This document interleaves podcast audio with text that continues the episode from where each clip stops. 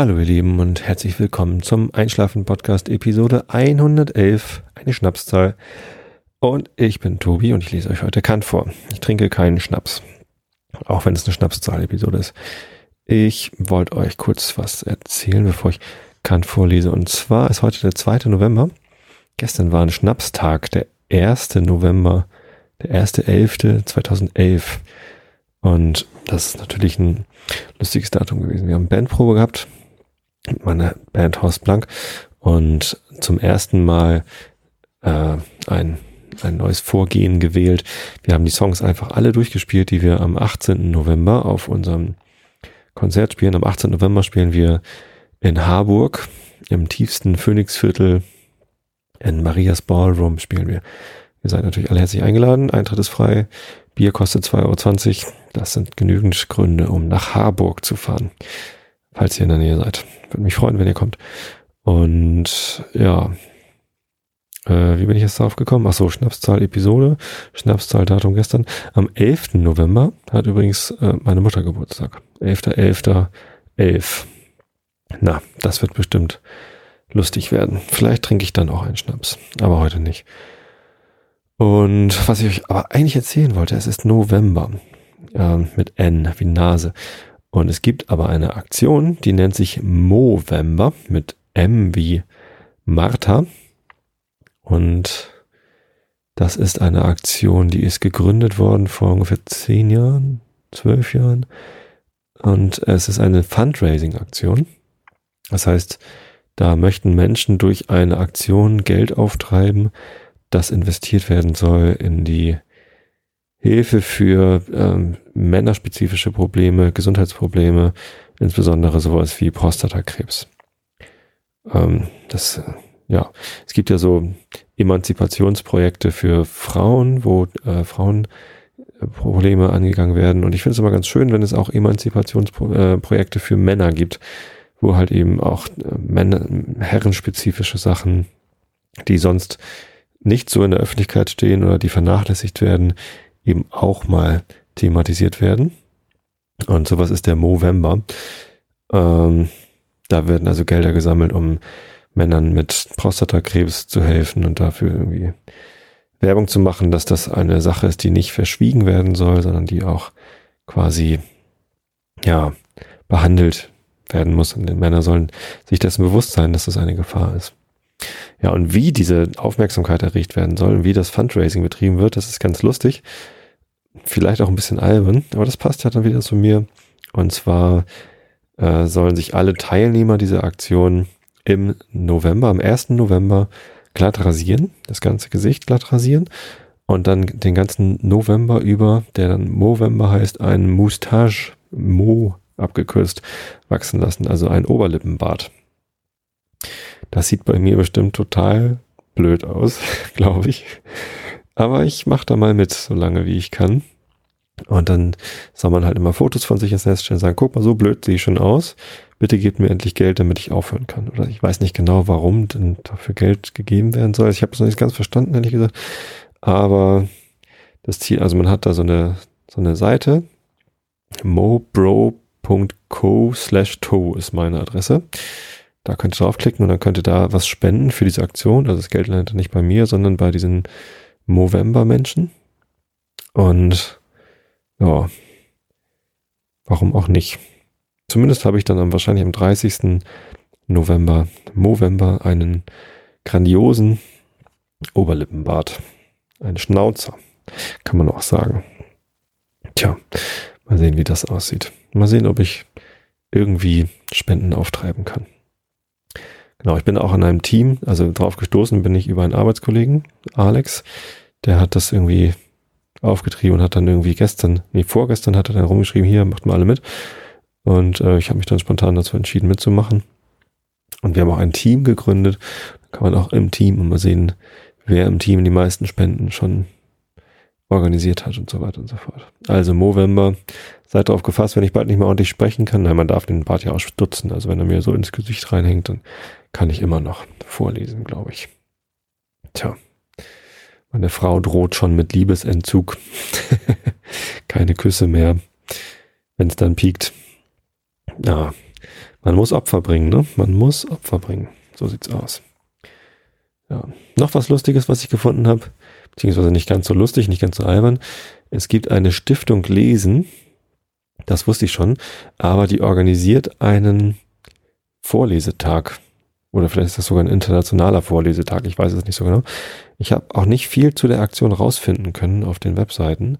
Es werden irgendwie Bücher vorgeschlagen und man kann sich eine 5 Megabyte große Broschüre runterladen, wo Buchvorstellungen drin sind. Ich hatte gehofft, dass da Texte drin sind, die man vorlesen kann, aber es sind nur, ist eigentlich nur Werbung für Bücher, Empfehlungen.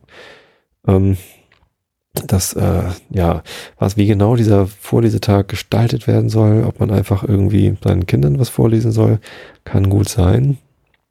Ähm, es gab jetzt auch gerade gestern, vorgestern, in irgendeinem Online-Medium, ich glaube, es war der Spiegel, weiß ich nicht mehr, gab es einen Artikel darüber, dass äh, Kinder, denen in der Kinderzeit was vorgelesen worden ist, später im Leben schlauer sind als Kinder, denen nichts vorgelesen worden ist. Ja, mir ist was vorgelesen worden, habe ich Glück gehabt. Und meine Kinder haben auch Glück, weil ich denen was vorlese. Und ihr habt Glück, weil ich euch was vorlese. Also egal, ob ihr noch Kinder seid oder nicht, bestimmt ist das total hilfreich für die Bildung. Ich glaube tatsächlich, dass da was dran ist. Ich habe den Artikel nicht gelesen, ich habe das nur gesehen und gedacht, ja, wie witzig, äh, wenn man Kindern was vorliest, werden sie später mal schlau. Ich lese jetzt dem Internet was vor, vielleicht äh, wird das Internet dann schlau. ja. Ähm, ich glaube, da ist aber tatsächlich, könnte was dran sein. Also ohne das gelesen zu haben, den Artikel, würde ich mal vermuten, dass durch das Vorlesen die Kinder auf ähm, einen äh, guten Umgang oder einen interessierten Umgang mit Literatur getrimmt werden. Also Bücher werden, wenn sie einem nahegebracht werden, das geht nur am besten durch Vorlesen, als etwas Gutes wahrgenommen, als etwas Interessantes und ähm, Positives. Und dann beschäftigt, sich, äh, beschäftigt man sich natürlich auch später lieber mit diesen Büchern. Und ähm, es hat also einen, einen positiven Effekt auf, ich glaube, der Effekt ging auch nicht nur, nicht mal nur auf Bildung und Intelligenz, Auffassungsgabe, sondern auch äh, auf soziale Kompetenzen. Ich weiß nicht mehr so genau. Vielleicht hätte ich das nochmal lesen sollen, bevor ich hier davon erzähle. Ich fand nur den Link ganz lustig. Ich werde den nochmal suchen und dann auch ins Blog posten auf einschlafen-podcast.de und da auch diese Vorleseaktion von der Stiftung Lesen gemeinsam mit der Zeit und noch irgendwem haben sie das gemacht. Ähm, ein bisschen Werbung dafür machen. Ich werde an dem Tag leider nicht vorlesen. Also weder meinen Kindern noch äh, dem Internet, weil ich da einen, äh, einen ganz wichtigen Termin in der Firma habe. Das heißt, ich kann da nicht Urlaub nehmen. Und abends ist, wie gesagt, das Konzert. Das ist der 18. November. Das ist der internationale Weltvorlesetag oder keine Ahnung, was das für ein Vorlesetag ist, aber zumindest ist das der 18. November und ähm, da werde ich nicht vorlesen können. Vielleicht kann ich den Leuten, die auf dem Event sind, wo ich mit, mit teilnehme, was vorlesen. Das wäre doch toll. Vielleicht auch nicht. Ja, zumindest. Vielleicht habt ihr ja Lust, am 18. November irgendwem was vorzulesen. Ähm, macht das bitte. Vorlesen ist wichtig. Einfach so, oder wenn ihr es sogar aufnehmen wollt, dann, ähm, ja, das wäre doch toll. Dann könnt ihr das hinterher mir zuschicken. Und dann mache ich eine Vorlese, Weltvorlesetag, Sonderedition vom Einschlafen-Podcast, wo ihr alle, also meine Hörer und wer auch immer, äh, irgendwem irgendwas vorlest. Ihr müsstet dann nur irgendwas vorlesen, was auch gemeinfrei ist, also aus dem Projekt Gutenberg.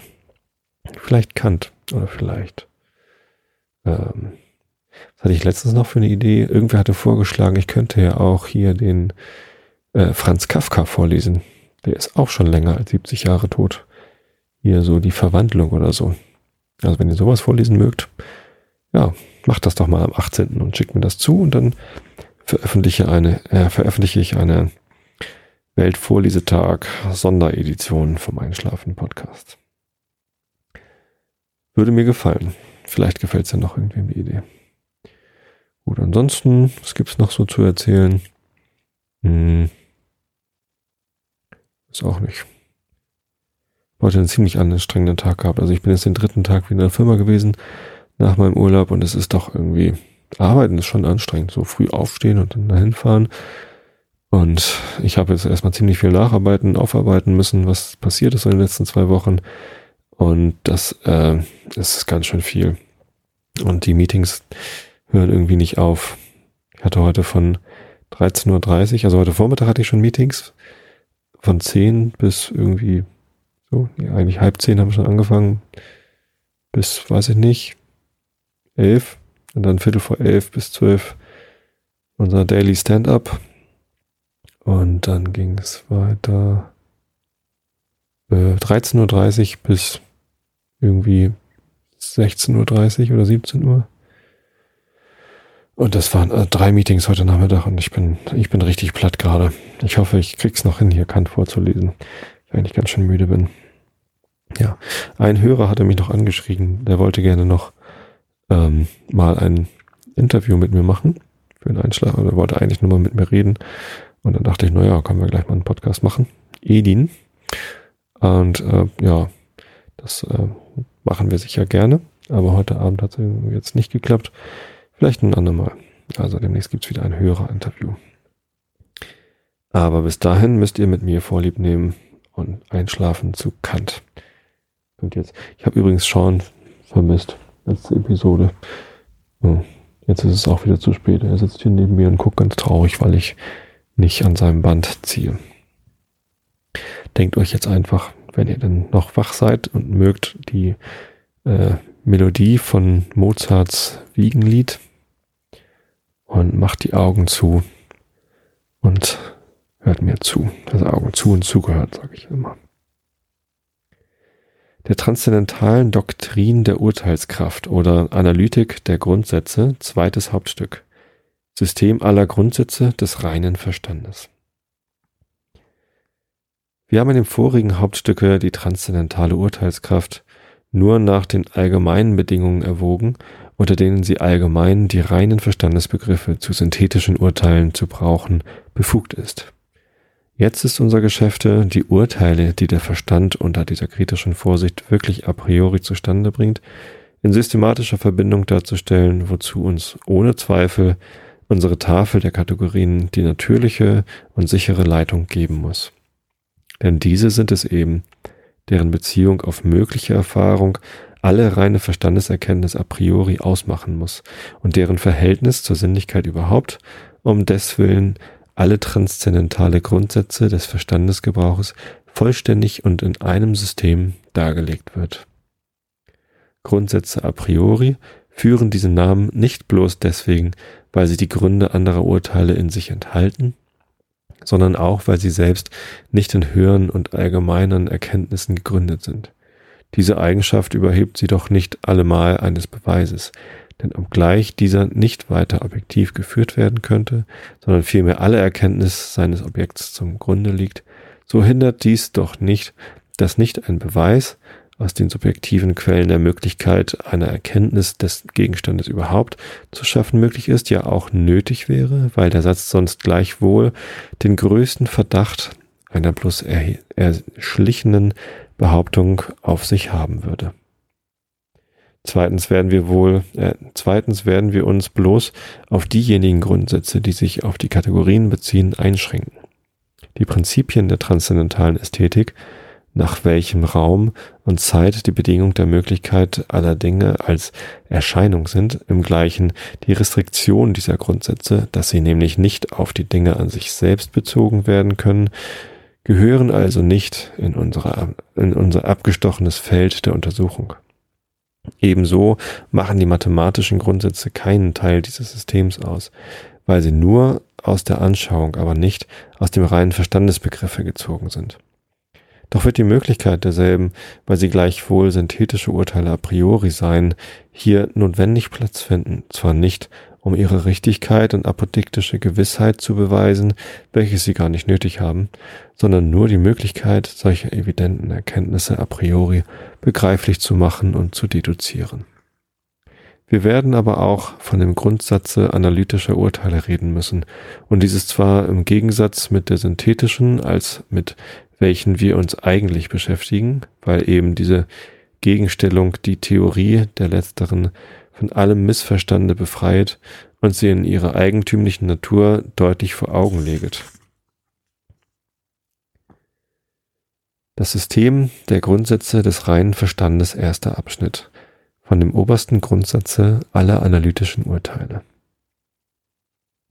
Von welchem Inhalt auch unsere Erkenntnis sei und wie sie sich auf das Objekt beziehen mag, so ist doch die allgemeine, ob zwar nur negative Bedingung aller unserer Urteile überhaupt, dass sie sich nicht selbst widersprechen, widrigenfalls diese Urteile an sich selbst auch ohne Rücksicht aufs Objekt nichts sind.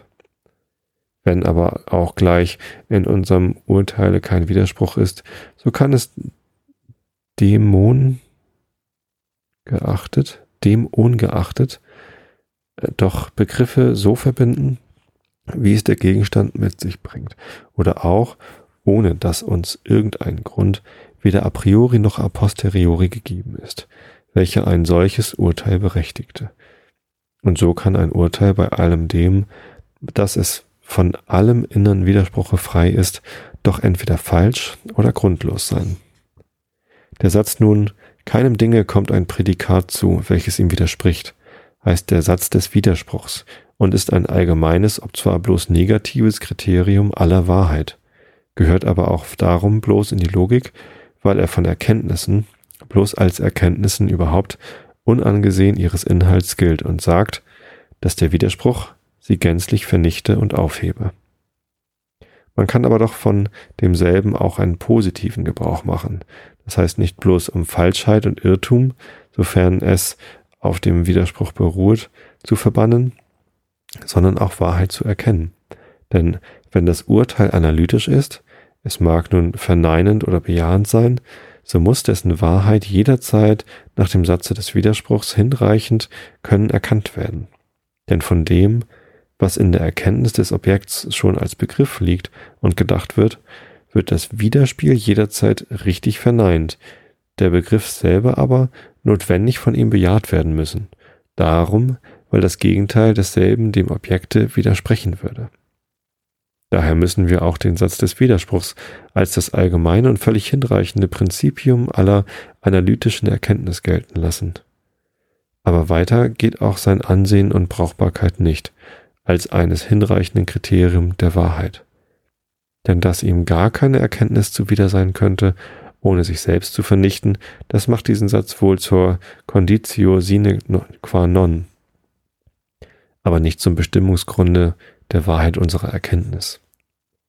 Da wir es nun eigentlich mit dem synthetischen Teil unserer Erkenntnis zu tun haben, so werden wir zwar jederzeit bedacht sein, diesem unverletzlichen Grundsatz niemals zuwider zu handeln, von ihm aber in Ansehung der Wahrheit von der gleichen Art der Erkenntnis niemals einigen Aufschluss gewärtigen können.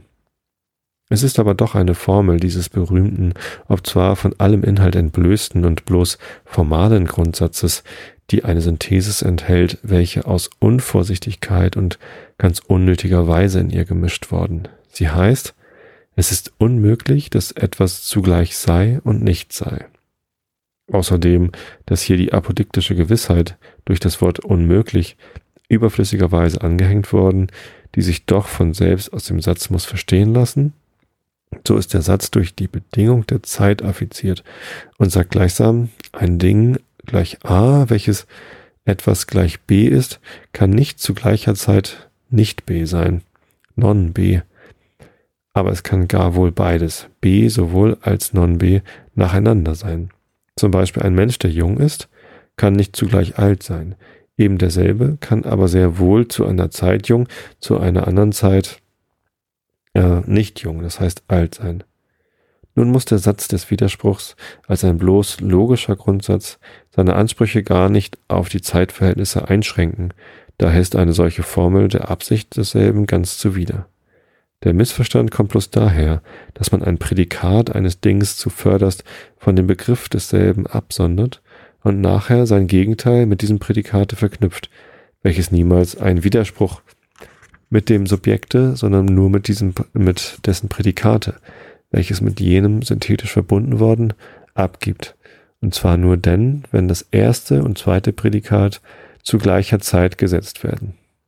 Sage ich, ein Mensch, der ungelehrt ist, ist nicht gelehrt, so muss die Bedingung zugleich dabei stehen, denn der, so zu einer Zeit ungelehrt ist, kann zu einer anderen gar wohlgelehrt sein.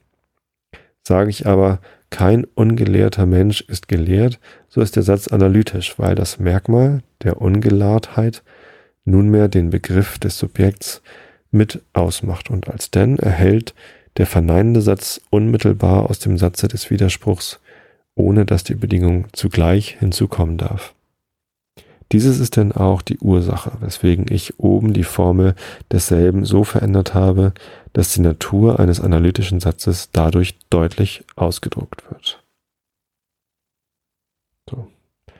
Das war total spannend. Den zweiten Abschnitt lese ich euch dann das nächste Mal vor oder irgendwann anders. Oder vielleicht liest es jemand zum 18. November vor. Ich wünsche euch jetzt allen erstmal eine gute Nacht und ihr hört mich wieder am nächsten Montag. Bis dahin.